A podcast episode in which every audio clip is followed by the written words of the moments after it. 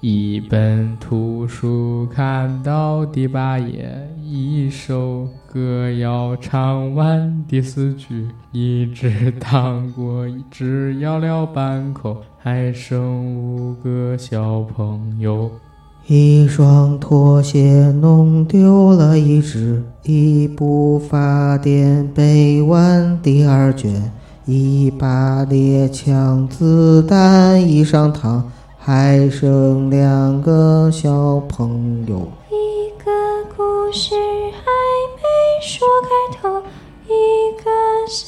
朋友睁眼。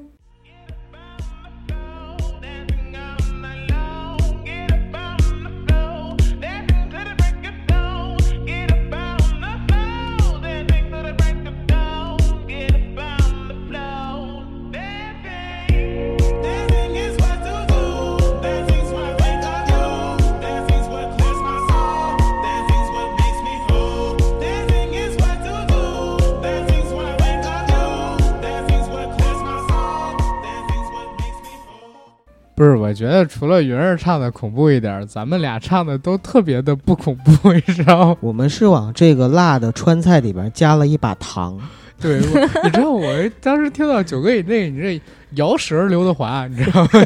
到最后那个一上堂 就是有颤音，你知道吗？ 颤音假音早已太熟练，只是情歌总唱不厌。音假音早已太熟练，我的真音假音早已太熟练，不是粤语还吗？真音假 音。正音、 假音，然后等等，假是正音， 好玩儿好玩儿，呃，这也别太恐怖，真的别太恐怖。嗯这是《明星大侦探》第二季第七案，号称就是这五季里边最恐怖的一案——恐怖童谣哎对，那里边给的曲子。观众留下了最深刻阴影。里面的歌词我给大家再念一下：一个、两个、三个小朋友，四个、五个、六个小朋友，七个、八个可爱小朋友一起手拉手玩雪球。一本图书看到第八页，一首歌谣唱完第四句，一颗糖果只咬了半口，还剩五个小朋友。一双拖鞋弄丢了一只，一部法典背完第二卷，一把猎枪子弹已上膛，还剩两个小朋友。一个故事没说开头，一个小朋友睁开眼。这其实就是这个歌的歌词，然后咱们吓唬吓唬大家。我回头找点恐怖的配乐，要是太恐怖我就不找，不恐怖的话我给大家找点配乐，总得吓大家一下，对吧？要不然听我们这期节目没有什么惊悚元素，也挺没劲儿的。我觉得我们的节目都是以惊悚取胜嘛。我们这期的节目，我希望能以惊悚取胜，好，对吧？下面我们有请来自东北的九哥， 给我们来一首《猫脸老太太》现唱。 Hello everybody，我就是小九。这个 这个这个，让我们欢送东北的二人转演员。下面让我们有请来自重庆的地下推理专家云儿为我们献唱一首《僵尸》。老子吃火锅，你吃火锅底料，对你笑呵呵，因为我讲礼貌。狠话有好多个人拿去比较，宝宝头摸摸这个月才几号？嗯，还是个吃货僵尸啊，大家好，我是僵尸小妹儿云儿。云 儿，云儿，我不吃姜丝儿，这不这这这 僵尸儿，不放花椒，不放海椒，不放姜丝儿。不放花椒，不放海椒，不放僵尸儿，不放 糖， 不放汤是吗？哎，不放汤的火锅怎么吃啊？关键，，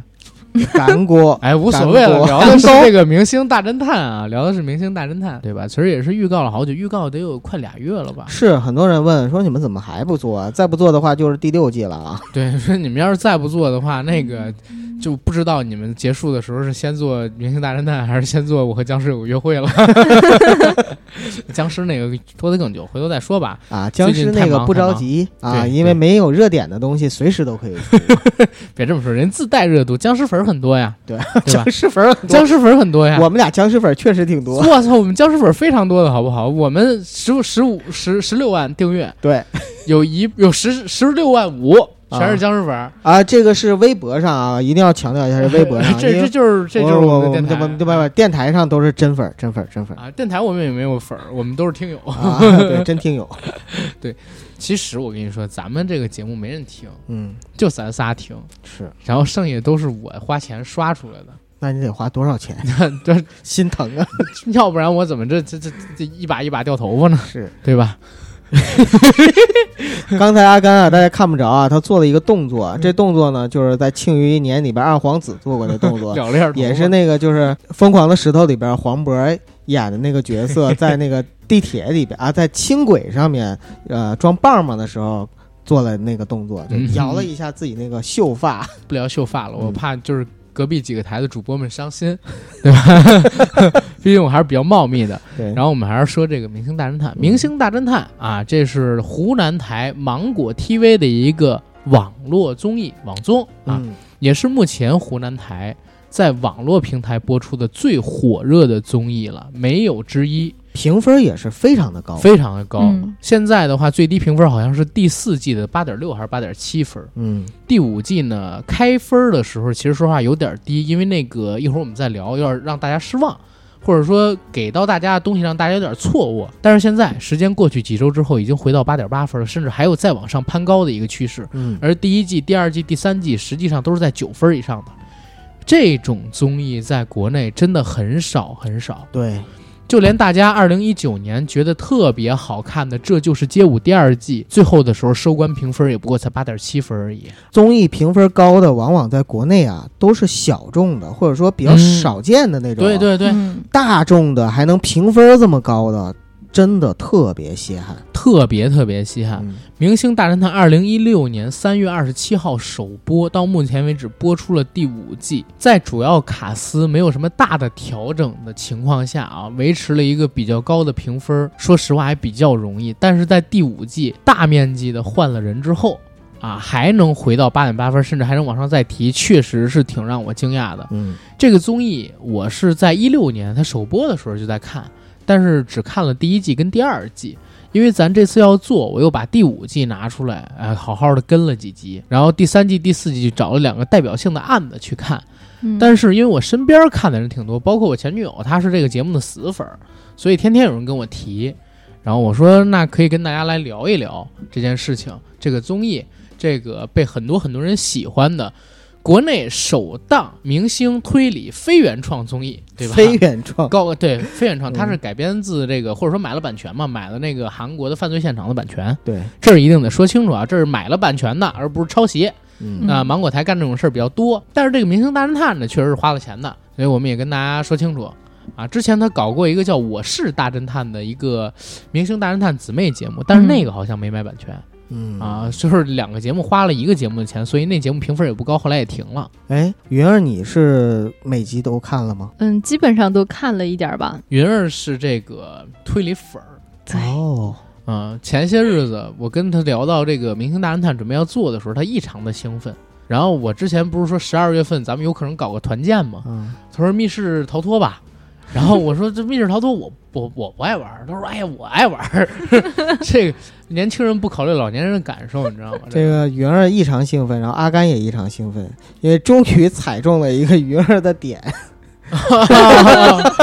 哎呦我的妈呀，那太难了，真的这么这么多期就这一期， 嗯，其实这个《明星大侦探》这个节目啊，在我分析来，应该是有三种人比较喜欢追。第一种呢是明星粉儿。嗯比如说他的某一个爱豆上这个节目，他会看的很多。比如说我知道的，就像刘昊然的粉丝，有刘昊然那几集节目，基本上就是七期反复的看的那种。第二个呢，就是游戏粉儿，嗯就是因为这个实际上它是改编自剧本杀那种桌游嘛。或者说这种游戏，而很多喜欢玩密室逃脱或者是剧本杀这种推理游戏的粉丝，看到这种节目是很喜欢的。然后第嗯三种呢，就应该是普通的观众，可以叫做湖南卫视粉儿，就说白了就是综艺粉儿嘛，看嗯看芒这种果 TV 粉儿，对，看这种芒果的综艺，喜欢看这种综艺的，很多可能都是从隔壁快乐大本营什么过来的那种。快乐大本营是 哪儿？大本营，东北大板儿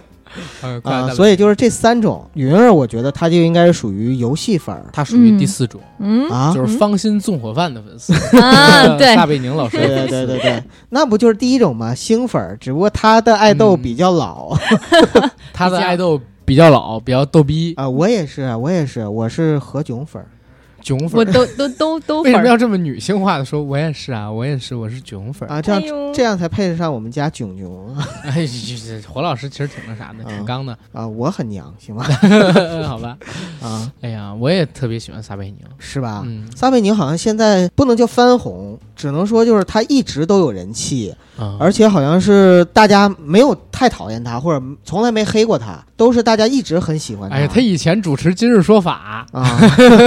一直都是他跟这个呃邪恶组织或者说邪恶力量吧，表现正义。代表了人间的正义。哎，对，嗯代表了法治精神，对，所以很少会有人黑他。但是撒贝宁真的是开始走向地方平台之后火起来了。他以前就是、大家知道他是个主持人嗯，啊，都知道他是谁。是个一本正经的哎，主持人。在对，央但视是的时从候他走上逗逼道路开始，就越来越火。啊才知道，哦，原来他真实的放飞自我之后是这样的。哎，没错儿，我最早看撒贝宁的综艺，我认为是综艺的节目，其实是开讲了。啊，在开讲了上边，他就不像在今日说法那样一本正经的去主持了。嗯，在开讲的上边，他跟明星做一些互动，其实是很贱的，真是很贱的。比如说，他问刘德华、梁朝伟跟周润发同时落在水里，你救谁？啊，问周润发那个梁朝伟跟刘德华落在水里，你救谁？而且每次都谎称是我们的一位这个观众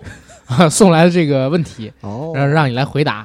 嗯啊，很逗，真的很逗。后来他又参加那个十三亿分贝，十三亿分贝里边当时有一期特别火，就是那个程剑桥，他去上这个十三亿分贝的时候，不是唱了一首《雾都夜话》嘛，黄妈那屋唱的。然后他们唱的时候，撒贝宁趁他们仔细的听歌，开始偷小明同学的饮料，偷赞助商给的那些饮料，你知道吗？而且他偷的方式很奇特，先是装兜儿，兜儿装满了之后，用自己的这个上衣啊当口袋偷着装。上衣装满了之后，往自己裤腰带里塞，别着装，你知道吗？装了十几瓶，然后往自己那个房间走。就当时我对撒贝宁的印象一下就改变 了，我发现啊，原来这哥们儿是一个这样逗逼的人对，小萨是一个性格非常好的一个，啊！对，芳心纵火犯，对。对前些日子还唱了一首《野狼 DISCO》是吧？对，嗯，而且是用广西话唱的。 我最早看他的时候，也不是最早看，最早肯定是在主持人大赛上出现，然后后来进入说法。其实，在人设上改观的，应该就是脱口秀大会。当时他上那期，然后在网上非常火嘛，他那些截图还有那个视频，啊、这火的不应该是跟马云那张吗？没有啊，憋最笑火视频还是这个，还是这是个吧？啊，就，哎呀，因为我被保送了，啊啊！等别人都找工作的时候，我也我也我也很烦，为什么呀？不是因为我被保不研了。啊，对，我也保研了，后来对对对，我他说进僵尸了，对，他说，在考研之前，大家肯定会有那个空档，因为你要干什么干什么干什么。 我就不用，我保研了。就是开始的时候，这个哎呀，这北大给我送来的这个录取通知书，我一想北大也可以，还可以。后来一想，赶紧去吧，要万一是清华送过，这人生不就毁了吗？ 呃，同城德比一下子，对，对，挺挺逗的。嗯，但是我觉得最火那还是站在马云旁边儿。马云说：“我这辈子最讨厌的东西就是钱，我没有碰过钱。嗯我最快乐的时候是我当教师的时候，一个月一百三十块钱，我很开心，因为我知道我努力几个月，我能买一辆自行车。然后撒贝宁在旁边，不是，你憋知道笑你知道你知道我为什么吗不啊说这个？因为我认为这是马云的代表作，不是撒贝宁的代表作 嗯，好吧，呃，其实他还有一个节目嗯叫那个《挑战不可能》，啊。对，他跟小岳他们一起去那个挑战不可能的时候，其实也是蛮逗逼的，那会儿让我对他印象很不一样了。其实他现在可以算得上是央视一哥吧，嗯，但是央视一哥只有新闻联播主持人啊，但是就说可能文艺类的一哥就是他了吧？小撒是可甜可咸。你别看他这样的人设，结果回到央视主持人大赛之后，立马又能一本正经起来，对，然后嗯基本功还在。但是我的印象已经回不去了，你知道吗？我的印象已经你是回不去了曾经沧海难为水了，除你知却道吗巫山不是 人，是吧？对，哎呀，因为反已正经回不看去到了他。那个样子了。对对对对对。但是你像我妈他们看撒贝宁还是以前那个样子，没觉得撒贝宁是个逗逼的那人，是因为他不看那她些综艺，根本不看这些节目。对对，所以咱们为什么要聊那么半天撒贝宁 呢？咱们不能聊回这个因明为我星觉大得侦探吗？他应该算是至少《明星大侦探》的半个灵魂吧。我真觉得《明星大侦探》，很多人说是何老师是这个撑起半边天的，我其实认为是萨老师，这不他俩一人一半儿吗？嗯他俩。呃还有鬼鬼跟跟那个嗯其他人呢，就我很喜欢鬼鬼的边角，料啊，就是嗯，就不是不是不是嗯，真的不是边角料嗯。你像王鸥老师、鬼鬼老师， 其实都有这都特色，很有每个人特色都都都各有特色。如果真的让我抛去一个人，可能我会把小白抛去，因因为我不是，这当然五个人谁都不可分啊，嗯强行让我抛一个可能会是小白，明白。呃云儿，如果他们五个人掉到水里的话，你最后救谁？最后就最后就谁？你不会是王鸥吧？你要是王鸥的话，我就跟你决议，介于不和阿甘决裂，我自己跳水里。你自己跳水里你也没救起了任何一个人，我还是不救了跟你不救了决裂呀， 啊，一个都不救，一个都不救，啊一个都我不靠救。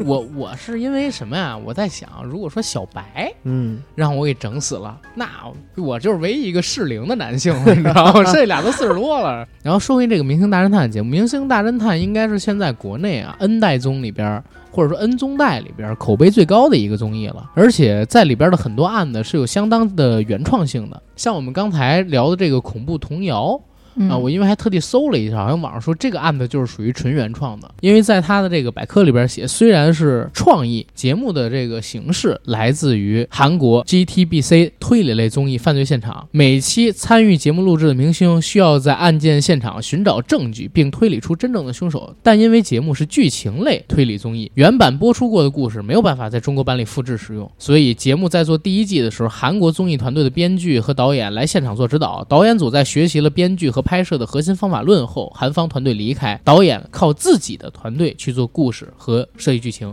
节目从第一季开始，各种侦探小说、悬疑故事和推理类影视都是剧本故事的灵感来源。而《明星大侦探》当中，节目模式的设定是每期有六位明星嘉宾出席，扮演不同的人物角色。他们中有一个人是侦探，一个是凶手，四个是嫌疑人，并处在一个固定的空间里。他们共同面对一起精心策划的谋杀案，并需要通过搜集证据和推理找出真正的凶手。根据节目的设定，整个过程中只有凶手一人可以说谎，为了隐藏身份，会选择嫁祸他人，洗脱自己的嫌疑。啊，嗯其实我有一小想法，就是能不能就是年底之前，农历年底之前，咱们搞个这个北京的小活动，然后咱们先自己设计一个剧本儿不用设计啊，有这游戏是吗？啊，我对自己就有。然后另外，其实现在这个游戏，因为这种游戏本身就是属于一遍式的嘛，不可能啊是啊再再玩第二遍，嗯，所以呢，剧本现在在网上的很多，你在淘宝上买非的常话，基本上五不块钱用你有能一买些个 A 100 P 多 P 就能哎，那玩咱们如果是组一三四十人的场，怎么三办？四十人很难玩儿，对，这个那一得有多少嫌疑人啊？对对嗯吧？你你最多也就是几个人一起玩儿、嗯关键咱们仨搞团建也没法玩啊！你想，一个人是死的，啊，然后剩下的一个人是肯定是凶手，还有一个人侦还探有。一个人是侦探，就最少得四个人能玩。呃，我对对对，基本上是四个人都少，一般来说是八个人左右嗯，啊、就七八个、八九个那样子最好。我觉得就是五个到十个以内对都是可以的，嗯每增加人一个，难度就会增加一分，嗯嗯相当于多了一个嫌疑人嘛。嗯，啊、而且剧本里边儿既然只有凶手一个人可以说谎，其实人数越多越不利于探案。这个我解释一下，因为其实《明星大侦探》它本身呢是脱胎于韩国的节目，但是这种游戏形式的话呢，其实可以说起源很早。最早的时候，它是起源自19世纪的英国，在那个时候啊，英国很多的贵族他们玩什么呢？就是平时也会聚会。喝喝茶、吃饭，聊柯南道尔的小说，哎，对，就开始去聊天儿，就大家就做游戏，比如说拿出一本小说来，侦探小说，不只是柯南道尔啊，还有其他人的，把它打开之后，大家一边讨论剧情，然后一搬边出一本蔡骏的书。 一边假设自己如果是凶手，或者自己如果是里边的侦探，会怎么样去推理，嗯怎么样去操作，然后慢慢把这本书读完。到后来的时候呢，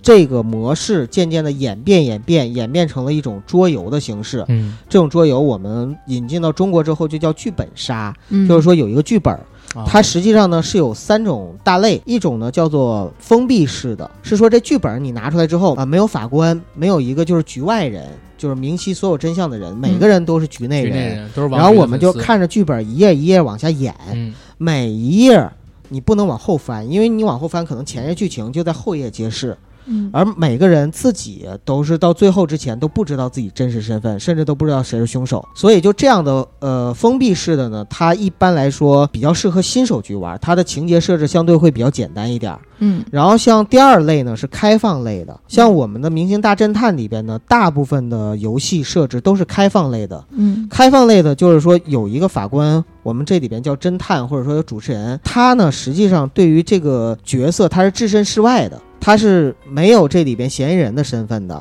然后这里边的所有所有人物啊，他在一开始的时候，他拿到脚本，他是知道自己的一个身份的。然后他有设定，是来主要靠演的，这种叫开放式的。嗯嗯还有一种呢是半封闭、半开放式的，就是融合了封闭式和开放式的各种特色，但是会更难。嗯实际上呢，就是《明星大侦探》这个里边的脚本，呃，也不完全是开放式的，它嗯半是开放式，它是有开放式的，有半开放式的，也有封闭式的，但。就是嗯不同的案子不一对样，不同的案子不嗯一样，但重要的是，它要求的是一定要有戏剧冲突，啊。然后对，就是趣趣味性一定要强。所以请啊搞怪的明星来，所谓的这个原创嘛，就我相信剧本肯定是有一定设定的，对。然后编剧说白了也会把这个剧本再进行重新的整合去呃编，他这里边有写，有一部分是原创，有一部分呢是通过一些流行的电影，啊，然后一些社会热点事件，还有一些是侦探小说里边，找一些啊设对定，找一些然后设再定进行衍生，甚至就嗯在这个原本的案子上面做寄生，要不然的话，确实要求也蛮高的。对。嗯那么多案子，怪我，怪我， 我跟回到节目，回到节目，这这个大家也看不见。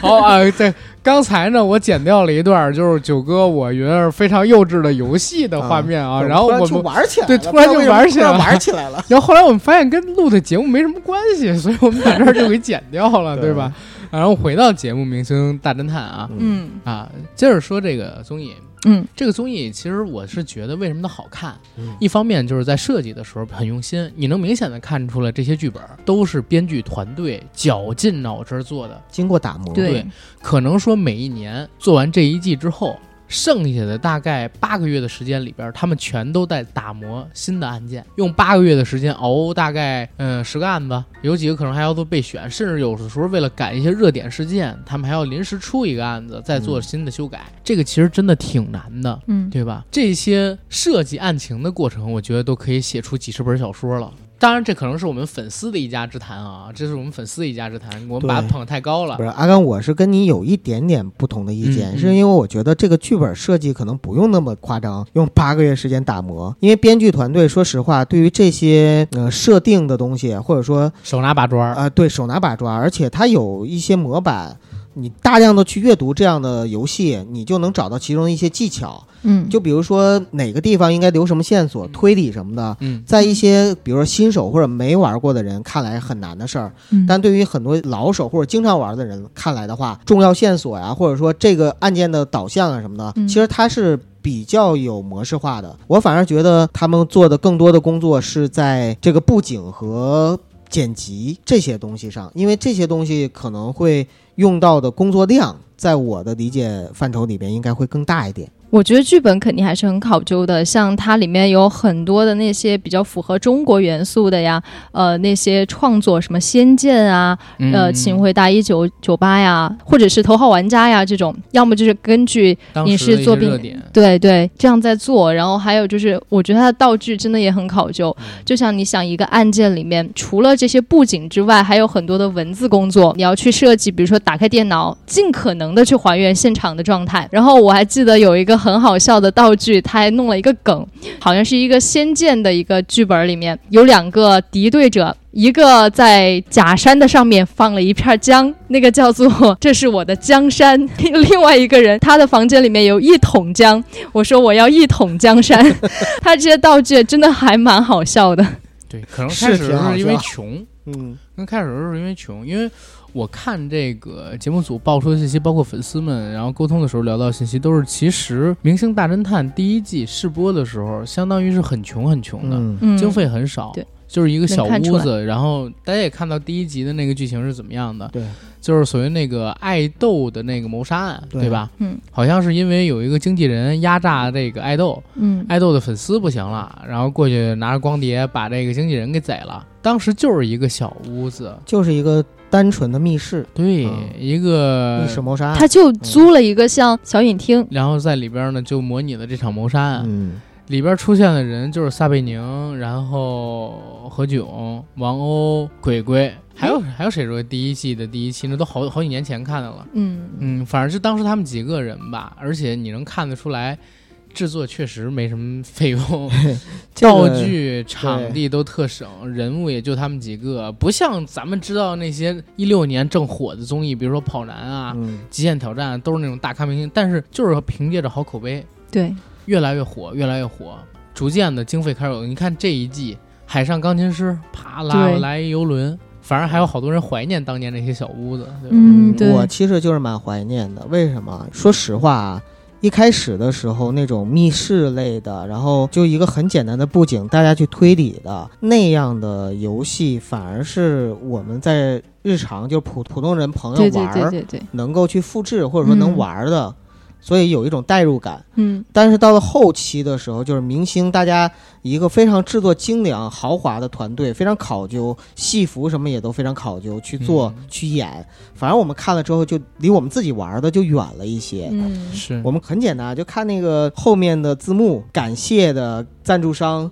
越来越长，就能看出来。随着口碑的发酵，这个节目的变火，它的赞助商也就越来越多，然后对。收入也就越来越高哎。但是我我也嗯认为这个东西是有一个前提，嗯它要不断的扩充自己的这个制作规模跟世界观。啊对，嗯要不然的话，慢慢的也会被很多的观众所唾弃，说你们不思进取啊，如何如何。其实人啊，就是尤其是很多的这个受众，一个媒体的受众，他其实是很难讨好的。嗯你长期保持不变，他会说你不思进取、不变化、不进步，慢慢走了。你变化了呢，变得好还好，变得不好肯定就纯被骂嘛。关关键是你变好了，也会有人说，哎呀，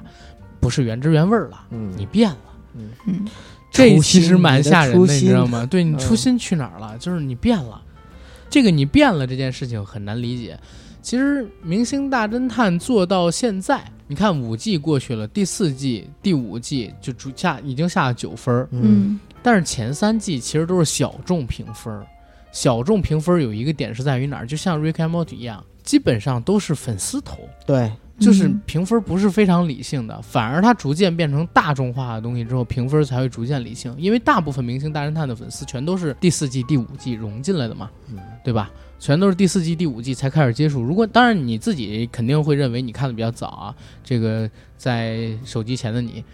嗯听到这些节目的，你肯定会觉得你很早。但是实际上，绝大多数他的观众都是从第三季、第四季、第五季，或者就是从第四季、第五季来的吧。对，之前的那个评分很高，导致他们从第四季、第五季开始看到这个综艺的人会觉得前几集是不是非常好，默契的也跟着打了一个比较高的评分。而他们在看到第四季、第五季的时候，他们的分值占比越来越高，嗯其实会导致这个大众评分占比越来越高，而并非是粉丝评分了，嗯对吧？嗯其实反而是愈加公正的这个东西。嗯所以你看，有哪一天 Rick and Morty 掉下九分了，就只有两个可能，一个是真不行了，一个是他火了。我觉得第二种才是最有可能的。对，嗯他现在如果说掉到九点五分以下，只能代表他火了。对 Rick and Morty 这个东西，而且《明星大侦探》，我个人感觉啊，其实喜欢玩烧脑推理类游戏的本身就是一个固定群体，就像喜欢听恐怖小说、灵异故事的那种。所以呢，就是看这种你需要带着脑子去看，需要去 去思考去看的，本身它可能永远都不会像跑男啊、极限挑战呀、或者是快乐大本营那种、呃也不敢说啊，嗯他播放量高的吓人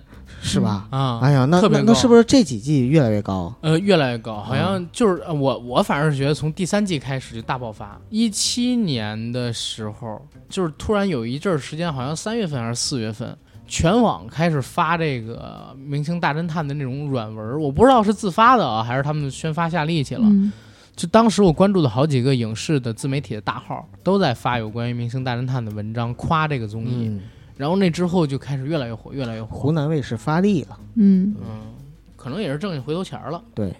发现这个东西以小博大，挺不错。嗯对。啊而且你请来的明星其实是带流量，也带观众的。嗯很多粉丝，我刚才不说有粉丝粉吗？明星粉儿就是为了追自己的爱豆才过来看这个节目的，嗯然后看上了之后可能就喜欢就留下了嘛，就接着看嗯啊，很多都是这样子对，而且好多都是因为看了这个才粉上某个明星，啊，对对吧？本来我对鬼鬼完全无感，对黑社会那个时代啊，我嗯我没有跟我没有赶上。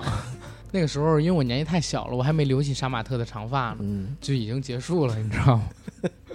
就是头发还没留长，对，唯一做过的事情就是在当时初上高中的时候，有了自己第一台手机，后缀六个跑马灯、四个喇叭的那种大杂牌儿，触屏加全键盘的那个屏幕上边儿，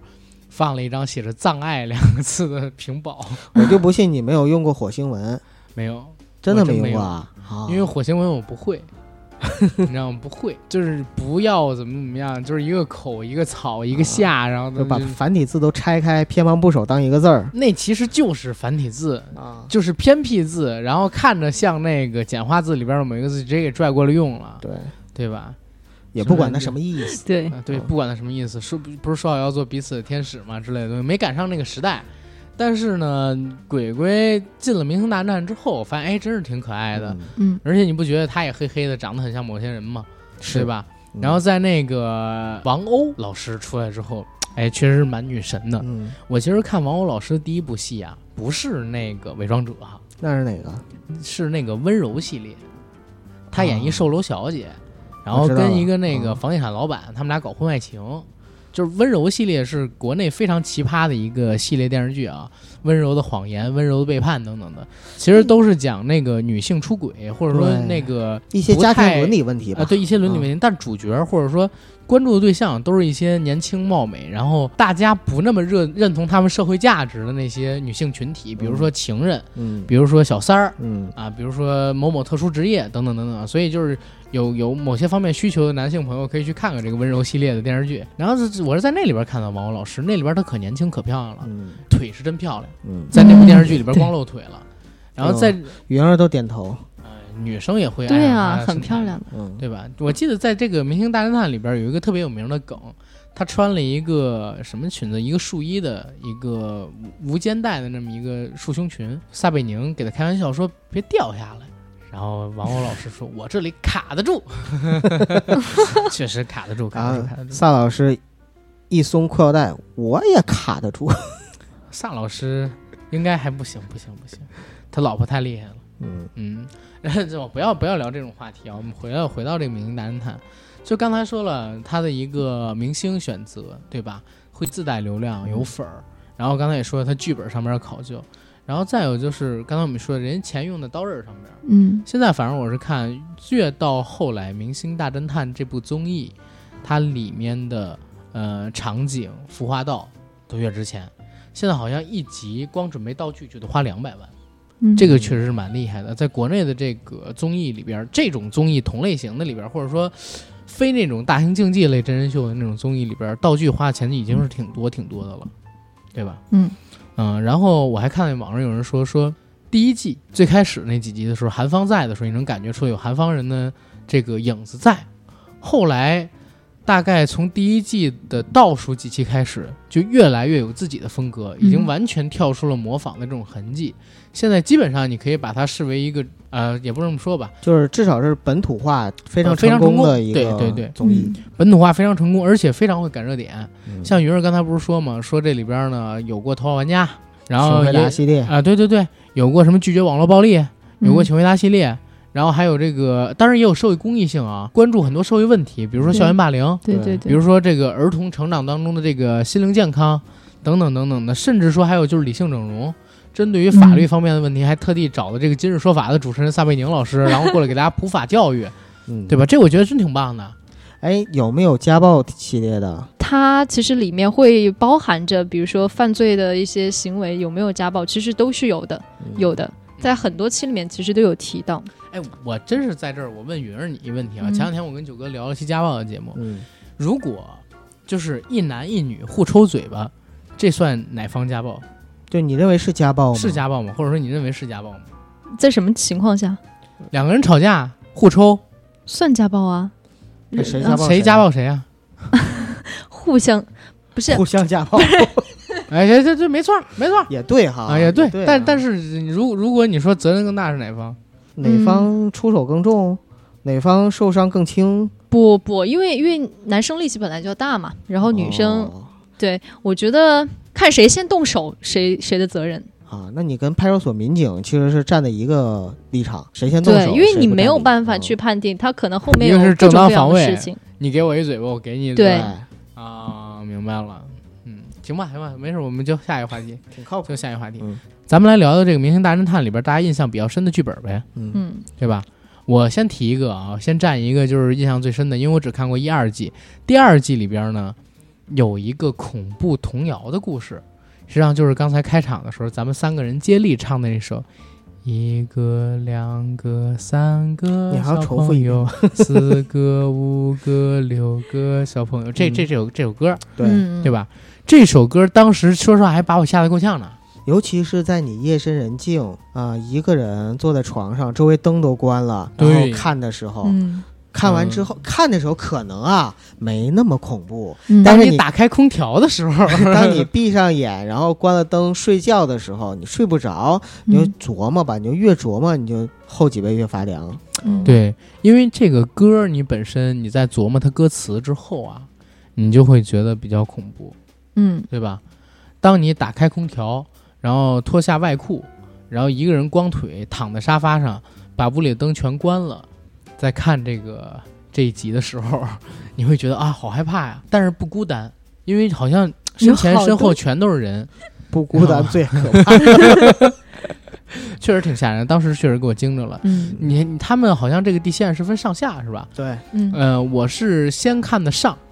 看完了之后就死死不敢看下，就后来更了好几期，都快结束了，那那那个这一季，然后才开始把这个给重新看了。所以你就想吧，哎呀，胆子太小，那里边就是让你印象最深的，或者说就在那一刻汗毛都竖起来的那种感觉的。这种感觉经常会有。就看那一集的时候，但是我印象最深的就是第一次出现这种感觉的时候，当时那个屋子里边整体色调是黑的，就是背景是那种燃着的烛光，在这个烛光里边有一个黑色的皮沙发，黑色的皮沙发上边躺了一排的那个洋娃娃，那洋娃娃还穿衣服，特别像我小时候看的一个恐怖片电影，叫《鬼娃回魂》。你看过那个嗯《鬼娃回魂》里边不就是布偶，然后小孩儿那种洋娃娃，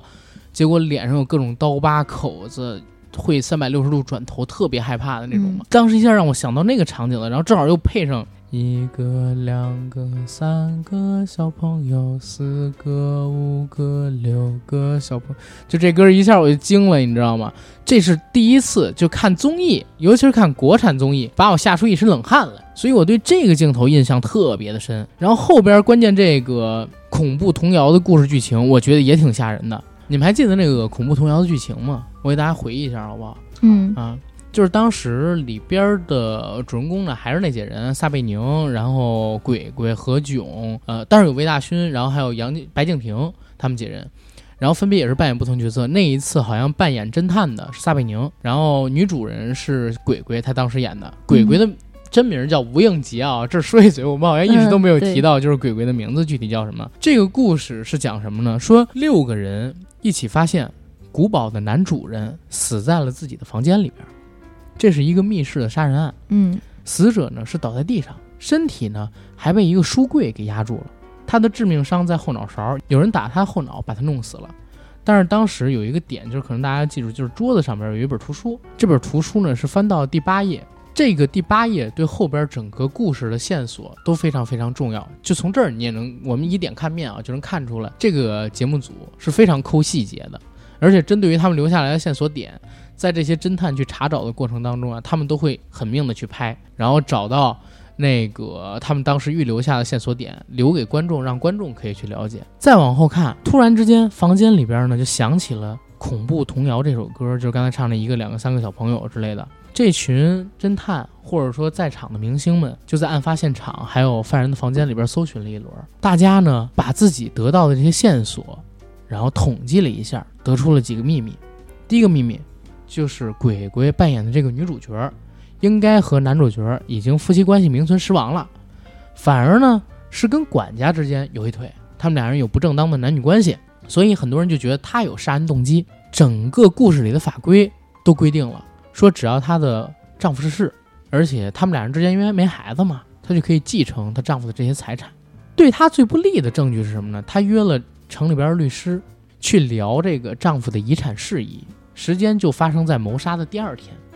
然后这也都是被他们所看到的。所以就是他们先把目光怀疑到了鬼鬼身上，但是好像小白在那一期节目里边身，就是他扮演的那个角色也是有身份的，也有遗产的继承权，所以他也有被怀疑的身份，而且有栽赃嫁祸的这么一个呃疑虑在，就是嫁祸给鬼鬼这样一个疑虑在。后面呢，就在他们探案的过程当中，发现其实每个人都有杀人动机，但只在实在，但凶手只有一个嘛。大家一定要记清楚这个游戏的规则啊，只有一个人可以说谎话，凶手也只有一个人，其他人都是无辜的，然后其他人也必须只能说真话。事件呢就越来越扑朔迷离，但是恐怖的地方是在于哪儿？恐怖的地方就在于他们当时找出了真凶以后，把这个真凶绑了起来，准备送到外面。雪停了之后再送监，可就是在这个时候呢，凶手唱起的这首歌就是一哥、两哥、三哥小朋友，四哥、六哥、四哥、五哥、六哥小朋友。然后凶手唱这歌的时候呢，吓得何老师他们一个个毛骨悚然。然后他们就拿一块毛巾把那个凶手的嘴堵住，让他不要唱。结果就在当晚，凶手死掉了。然后他死前唱的歌正好在第四句就被迫停下。第一个死者呢，在这故事里边的时候，正好是在书的第八页被杀的。然后这两起死亡正好是印证了那句那首童谣的歌词。所以一本书，你看刚才我说他翻到第八页，然后一首歌正好唱到第四句，嗯，对吧？然后活着的人呢，就想这肯定又是一起新的谋杀，而且是对应这个歌谣，然后进行了杀人案。他们又开始找新的凶手。在找的过程当中，大家发现原来歌谣还没完，因为歌谣还有什么呢？就是一颗糖果只咬了半口，还剩五个小朋友。然后这就意味着，你要不然提前找出凶手，要不然呢，等这个被唱完了以后，大家也知道，猎枪被弄起来，就剩一个小朋友，小朋友睁开眼，到最后可能说所有人都会死。对，啊，这是一个类似大逃杀，但是无人生还的这么一个结局。嗯，所以他们就在这个过程里边找，那个是挺恐怖的，你知道吗？那首歌不断的循环被唱起，嗯，然后那个案子也是大家公认的，就是前四季里边吧最经典的一个案子之一啊。在那个案子里边一直萦绕着一种恐怖的氛围，而且有肃杀感，感觉那个案子情绪渲染的特别到位。嗯嗯就是情绪发展非常到位。然后第七个案子，这是第二季的，当时导演也说这个案子呢难度最大，花了最长时间，用了一个半月时间打磨的一个本子。嗯就这个本子花了一个半月的时间，因为它涉及到人格分裂的问题，所以最后能探出来，他也挺佩服这几位明星的。嗯就当时弄这个，因为他们原本还有计划，就是说没有探出来，这些人全都挂掉的呢。然后在这个作品里边，他其实是考参考了像《无人生还》、呃《致命 ID》、《东方快车谋杀案》嗯等等等等的作品，然后把这些作品全都给融到一起去了哦，啊，然后做出了这个叫做恐怖童谣的案子，这是我印象最深的。嗯其实很多的案子啊，很多网友都说说这些案子完全可以拍成一个故事，对对对，直接把这案子拿出来拍个电影都会很好看。然后就被喷 了，分分谁看吧，分谁拍。嗯，这里面真的有很多惊悚的元素。刚刚唱那个恐怖童谣的那个女孩儿，我觉得在这里面出现的频率真的很高。印象最深的一个画面就是，我记得第三季的第一期那个《酒店惊魂》里面，它里面出现了单面镜，就是他们都在一个酒店里面，他们通过了一个镜子后面的密道，然后那个镜子是单面镜。嗯自那以后，我每到一个酒店都会看那个镜子是嗯留下不是 阴影了？是吧啊对，是不是单面镜？单面镜，要不就是有人在那边看着我，有人监视我，要不就是有密道。明白，因为我小时候知道有单面镜的存在，红还是番看区那个，呃，对对对，嗯九哥你是同龄人我觉得大家都应该啊哟，知道。你是同龄人哦，还有就是，我觉得剧情上，我觉得印象比较深的啊、一个是那个谢梦昆仑给了一个很有趣的设定，其实他们是在一款游戏里面，它里面会有打怪升级，然后会有各种啊、遇不到的场所，但是有一点就是，只有主人公在的时候。这些人物才相当于存在，主人公一旦退出游戏，他们就不在了。嗯，还有一个就是《请回答一九九八》，一个女孩因为一场事故，嗯穿越呃，不算是穿越，因为一场事故失去了记忆，瘫痪。他醒了之后，他的弟弟安排了一整条街为那个姐姐还原了当时的1998，嗯就很温情。也是第三季的倒数第二期节目，叫《又是漂亮惹的祸》。一开始就是案件的发生，甄医生死了。我一直觉得探讨这个为什么被谋杀了，看着看着发现事情不太对，然后他们看着看着就发现了一个监控室，原来发现这是一个真人秀节目，而这些人每一个人都是外面世界很严重的那些刑事案件的。犯罪人员，消除了记忆，放到这个医院里面，外面的人二十四小时观看，看他们发生了什么。这个地方就讨论了一个到底是人惩罚犯罪，还是法律的手段去惩罚犯罪，嗯就觉得里面有好多好多可以聊的点，突然记忆涌现。啊，明白明白，一下子说了好几个哈。对，我简单就说一个吧，就是第一季有一集叫《冲不上的云霄》，我对那集的印象很深刻，因为是最早看的几集。呃，当时《冲不上的云霄》里边啊，副驾死了，死了之后，那几个人就开始各种找线索。找线索的时候，发现原来每个人表面上看起来关系都很好，但实际上内里有很多错综复杂的关系。而且牵扯到了十年前的一宗命案，呃，也不是命案吧，一起事故吧。事故中有人死了，好几个人死了啊。何炅老师的哥哥不能用名字，不能用本名，因为在游戏里边，其实一般来说有一个规则，就是一定要用游戏里的名字，进入了之后就要用里边的名字，嗯这样是对游戏和对于其他玩家的尊重。嗯就当时呢，和呢他哥哥死了，然后还有两个人呢是父亲死了，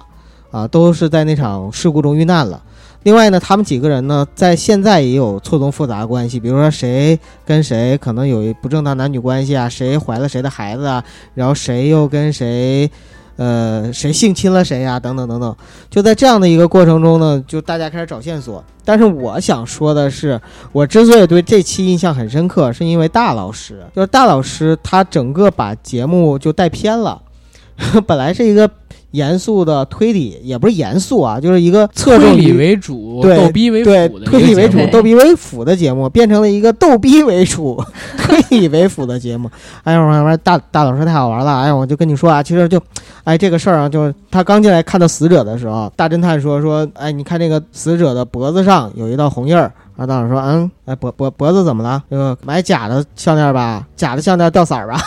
对，大老师每次出现都特别好玩儿，他真的是自带笑点的那种没错。啊，一句话一个梗儿，太适合上这个节目了。或者说，哎，也不是，对有不起，人大老师哎不喜欢这个，大老师，对有不人起啊喜欢，大老我师 不对你不尊敬了。你不是适合上这个节目，你适合上所有节啊目。在有人不喜欢大老师的，是有人觉得他去了之后，把这个节目本身的那种探案的那种形式就给打乱了，啊那有觉得点让带太偏较了。真儿了吧？对大家看这节目其实还是冲着综艺嗯他去去的呀一两期可以，啊他不要能七不能期总去在不能总对在对，嗯就就觉得他不太适合这个。包括他主持《天天向上》，也有人说他上《天天向上》之后变得特 乱，就特别乱。是但但是我还是挺喜欢大张伟这人的，我忘不了花儿嘛。对吧我也喜欢，嗯，嗯，但咱喜欢的方式不一样。你是喜欢他的音乐，我是喜欢他的 搞笑。哦 我也喜欢他的搞笑，啊我一直都不觉得大老师会搞笑，大老师只是太伤心了。哎， 嗯，大爷大爷跟星爷一样啊，嗯，对对对，就是他的底色，大老师的底色是是悲凉伤的，嗯，悲凉嗯啊，这个词儿更高级，悲是啊凉的。他是天才，但是别人都当他是小丑，对为什么呢？因为他觉得自己的天才抱负没有办法施展，只能把自己活成小丑，嗯取乐大众。反正这是一个活得很明白的人。但是我们聊的还是《明星大侦探》，离开这个大老师好不好？哎，哎，好，回到《明星大侦探》，然后各自举了几个案子的例子。其实从我们举的这几个案子的例子里边，我觉得其实蛮好玩的，就是这节目可逗逼、可悬疑、可惊悚，嗯对吧？唯一哎，就是一以贯之的，就是节目组始终是用心的，那就得聊聊第五季了，嗯 对吧？因为第五季其实发生了非常严重的车祸事件。嗯，这个车祸事件不是说具体哪个人经历的车祸，而是说这个节目组制作的这个节目遇到了非常严重的翻车。第五季第一期还有先导集出来的时候，我看到好像网上对于第五季的评价嘛是一面倒的差评，豆瓣上面的评分如果不是因为有死忠粉扛着，早就落下六分了。第一期出来的时候，基本上好像就七点几、七点二吧，现在回到八点八，这个问题特别大。我要聊这期节目，其实也是因为第五季第一集翻车了，好多人骂让咱做。等我开始准备做的时候，我发现啊，就是第五季的后边几集挺好看的， 对这一下变成了这个所谓的真香党，所以就对是吧翻车，实际上是因为一个人，而不是这个节目嗯出了问题。还是因为节目出了问题。嗯首先是节目组啊，把这个固定的卡司换了好几个，对，你像王鸥、嗯鬼鬼，然后对白敬亭，对对，啊、基本上跟我们 say 拜拜了。只在第五季最开场的时候，或者说不是第五季最开始先导节 NZBZ 演唱会的时候，哎，嗯，等会儿不是 N N N No 作 No 带嗯啊，对，no so no， Z N D N Z N 嗯 D 嗯演唱会、 那个的时候，出现了几个人的那个采访镜头，嗯对说对啊，对远处支持你啊，因为我这边比较忙，没法参加你们这个档期啊什么啊，的。对对对对对。嗯但其实说实话，就是没请嘛，对嗯这么火的综艺，请你怎么可能不来呢？你又但是不你是为拍什张艺么谋不的请戏，呢？他之前不是已经表现很好捧吗？人有嘛死忠粉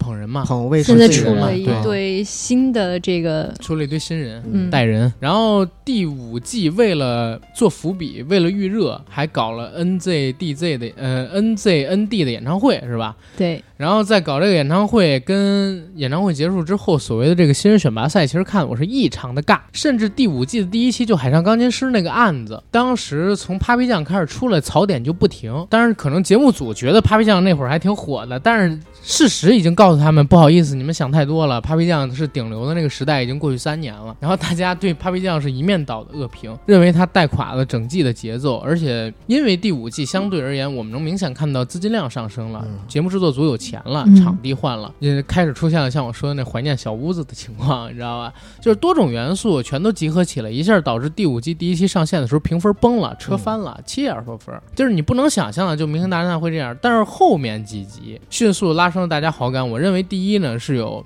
节目组开始重视，又重新打磨剧本，重新拍。就比如说第五个案子、第六个案子之类的，他们开始用心弄。再有一个呢，就是在剪辑的时候剪掉了一些可能说弹幕里边反馈的不喜欢的镜头，对，再有一个呢，就是本身之前预热的时候要推的那些人，其实也差不多弄完了，对吧？对吧？嗯嗯其实基本上也就这个事儿。但是这个事情其实影响挺大，相当于晃了粉丝一道，有好多人因为这件事情在骂呀，我靠！所以其实这个也是很多综艺节目的一个可能都要面临的问题。比如说，当拍到第几季之后，呃，随着制作成本的一个上升，然后粉丝对于这个节目的一个整体期待的上升，可能都会面临说我。要怎么样继续开发新的这个节目？哎对，就在节目里边，我是要换人吗？然后我是要捧新人吗？呃，我是要把这个节目的内容和形式进行有效的创新啊，还是说继续保持原有的风格不变呀？就这些其实是一个平衡和权衡的过程。嗯，呃，《明星大侦探》我觉得它好就好在这儿，不管怎么样，它的核心没变，内核没变。还是推理为主，逗逼为辅。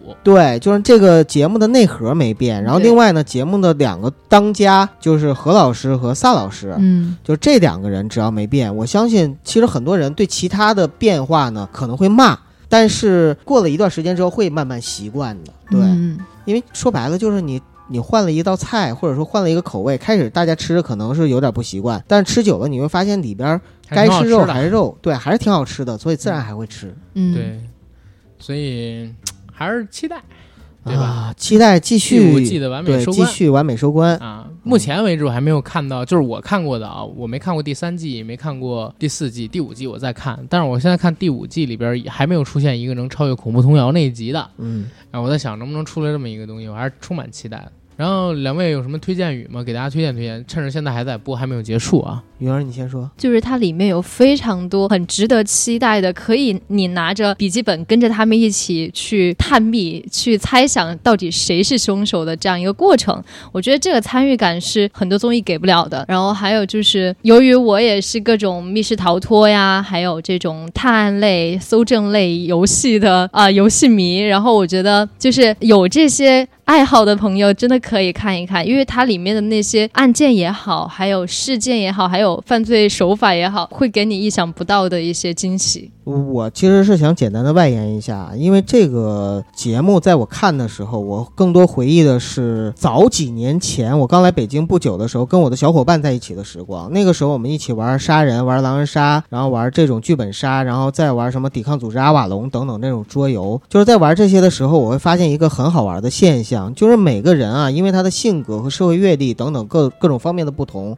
他在这个游戏里边他担当的角色是不一样的。我记得我当时玩这些游戏的时候，我有两个角色，第一个角色呢就是活动的组织者和张罗者，还有秩序的维持者。一般来说呢，我都是把大家组局组起来，然后呢去为大家，比如说我去当法官，然后我去。帮大家服务，让大家玩好这样的人。然后第二个呢，是我是活动气氛的制造者，也就是说我是逗逼搞笑的那个担当。比如说我们要是发言的时候，轮到我发言，我发的言可能没什么逻辑性，但是呢，我发言之后呢，大家会哈哈大笑，嗯一般是这样子的。但是也有很多人玩的呢，他真的就是凭实力、凭智商、凭逻辑去玩这个游戏。就在这个游戏里边，《明星大侦探》这个游戏里也一样。我就想，如果是我在这个游戏里边替换成他们某一个角色的话，我可能是撒贝宁那个角色，就是一顿操作猛如虎，然后一看战绩零比五，就是看着好像很专业，玩了很多，或者是看着好像很道貌岸然，很那个就是有力量力量感，但嗯实际上呢，就经常会办狗头的事儿，经常会啊，我认为阿甘是，结果最后证明是云儿是啪啪打脸的 那种。